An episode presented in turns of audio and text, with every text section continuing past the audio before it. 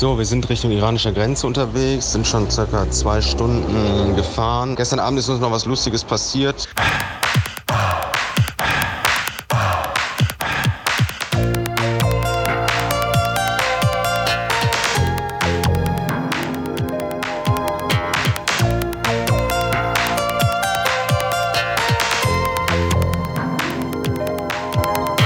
Dann gab es ein Restaurant, wo wir erst vorbeigefahren sind, was, wo wir dachten, das ist viel zu schick für uns. Und da, dann sind wir aber da hingegangen, weil es war fast das Einzige. Und wir haben ja nichts zum Anziehen. Der Jonas ist in seiner zweiten Radgarnitur gegangen, in Radhose und Trikot und seinen Radschuhen, der hat ja Mountainbike-Schuhe. Und ich bin in einer Jogginghose und meinem Radtrikot gegangen und hatte die Badelatschen von dem Hotel an. Waren wir erst, haben wir erst gedacht, oh Gott, ob wir da reingehen können. Dann sind wir da reingegangen und dann haben die wirklich, weil wir ja wirklich die einzigen Westler so sind, haben die uns da umgarnt. Dann kamen wirklich zehn Leute auf uns zugestürmt und wir hatten so einen Hunger. Wir haben da auch alles bestellt und wir wurden da echt behandelt wie die Könige. Das haben wir köstlich gegessen und sehr gut geschlafen. Sind jetzt seit 6 Uhr unterwegs und wie man hört, bin ich schon wieder müde. Naja, jetzt geht's weiter Richtung iranische Grenze. Gleich sehen wir das Kaspische Meer. Freue ich mich drauf. Die Sonne scheint und der Körper fühlt sich schon wieder besser an. So, es geht weiter.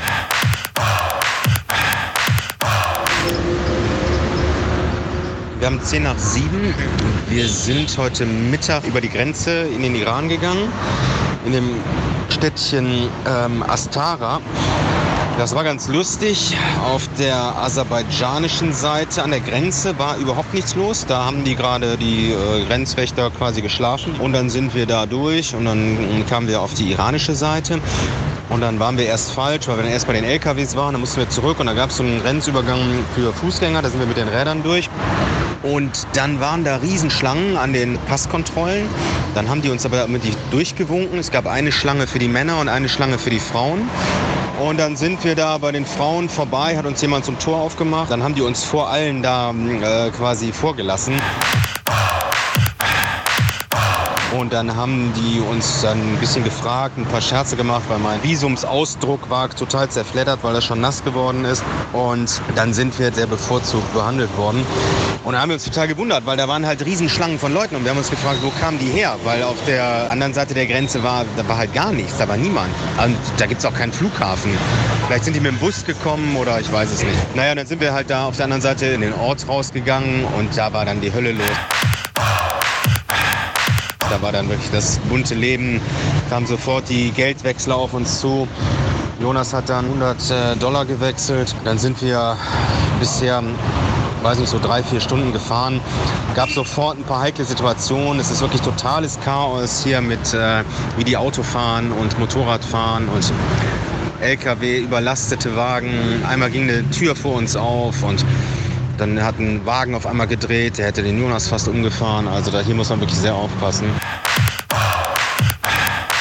Jonas hat sich eine, eine, eine SIM-Karte geholt, die funktioniert aber nicht.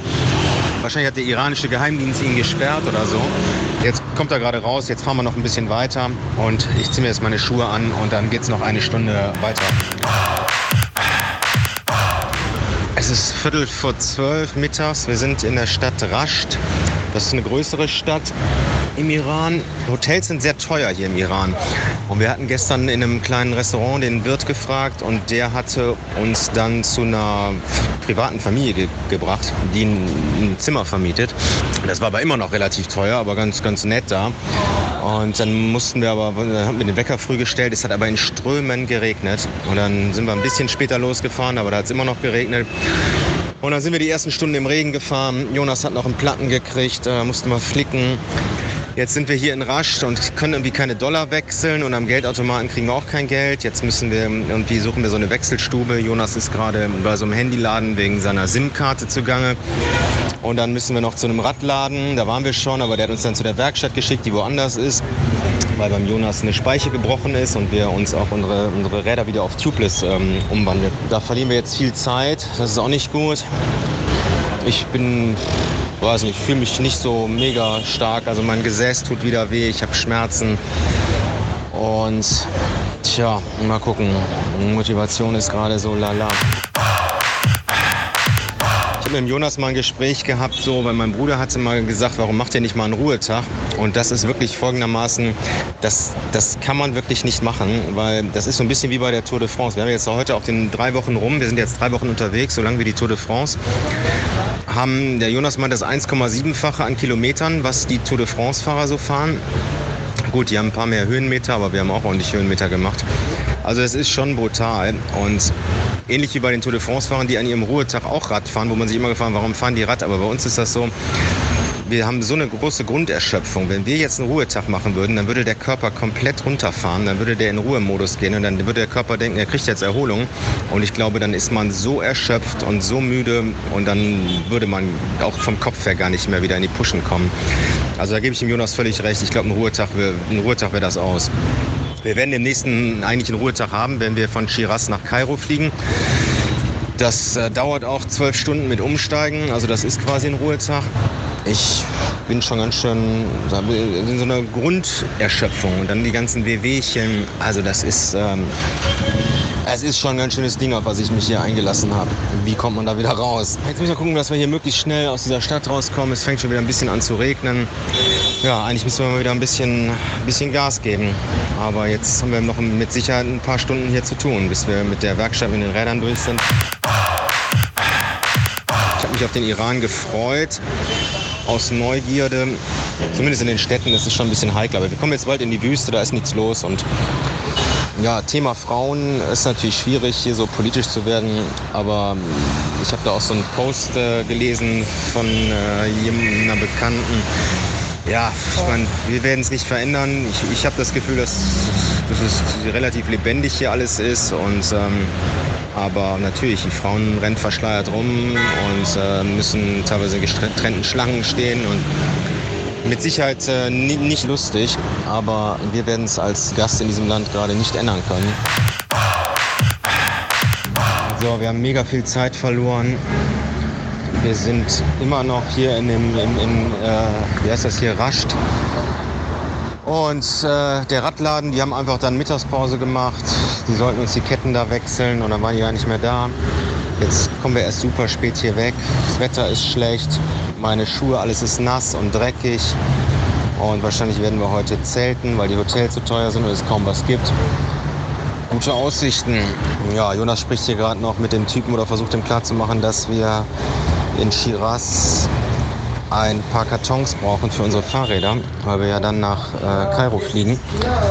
Und der Jonas hat zwar ein paar Kontakte im Iran, aber Facebook funktioniert hier nicht richtig. Man kann das zwar lesen, aber man kann irgendwie nichts schreiben und irgendwie hat er keinen Zugang zu seinen Kontakten.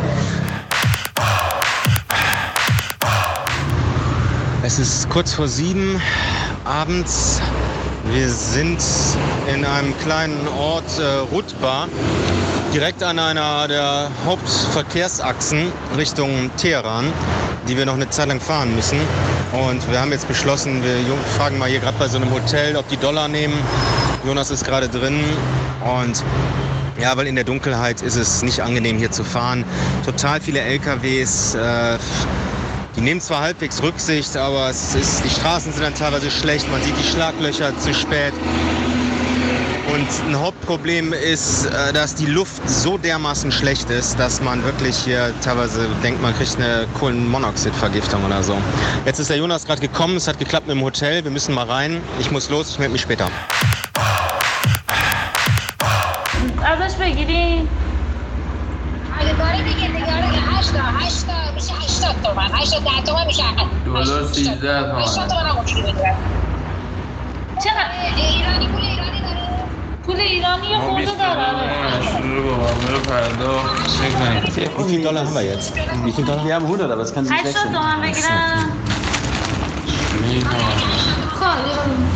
So hört sich's an. Wir verhandeln gerade hier am Hotel mit äh, Währung, weil wir nicht genug äh, iranisches Geld haben und äh, Jonas nicht mehr genug Dollar und jetzt müssen wir 20 Dollar und ein bisschen iranische Währung. Da wird mit Telefon jemand herbeigeschaltet, der Englisch kann und ähm, ja, das sind so die Dinge, mit denen wir dann noch äh, am Abend äh, bei großer Müdigkeit äh, äh, umgehen müssen. Aber es ist eigentlich ja gerade ganz lustig. Und äh, ja, ich denke, es wird schon, wird schon klappen. Jonas telefoniert ja gerade parallel mit dieser englisch sprechenden Frau und Zwei aus dem Hotel hier sind noch äh, stehen dabei, aber sonst Englisch kann halt kaum jemand. Das Geld liegt auf dem Tresen und äh, es wird schon klappen.